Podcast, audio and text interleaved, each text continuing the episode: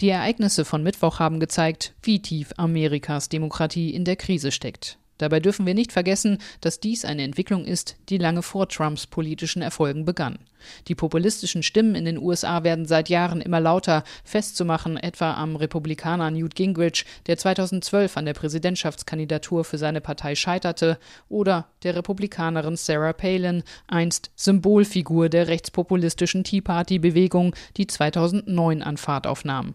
Und für Trump stehen schon mögliche Nachfolger bereit, etwa der texanische Senator Ted Cruz, der in einer Rede kurz vor dem Sturm aufs Kapitol gegen die Anerkennung des Wahlergebnisses warb. Er scheint, wie Trump und seine Anhänger, in einer Parallelwelt zu leben, in der die Demokratie der USA eine Demokratie ist, wie wir sie etwa aus der Türkei eines Erdogans kennen, eines Belarus unter Lukaschenko, eines Ungarns unter Orban.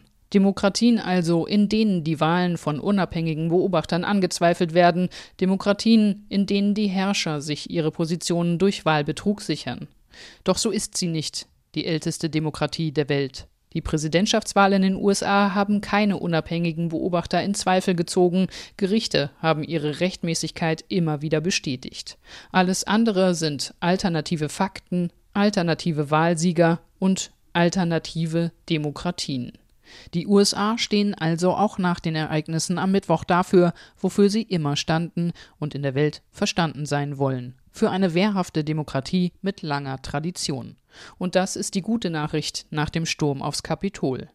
Wer bis jetzt das wahre Gesicht des Donald Trump und seiner Anhänger nicht kannte, dem hat dieser Sturm die Augen geöffnet. Selbst treueste Vertraute des scheidenden US-Präsidenten haben sich abgewandt. Mehr als 74 Millionen Amerikaner haben Trump im November ihre Stimme gegeben.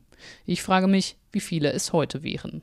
Aber die Antwort ist unerheblich. Die Mehrheit der Amerikaner hat den Demokraten Joe Biden zum neuen Präsidenten gewählt. Er hat die nicht manipulierte demokratische Wahl gewonnen.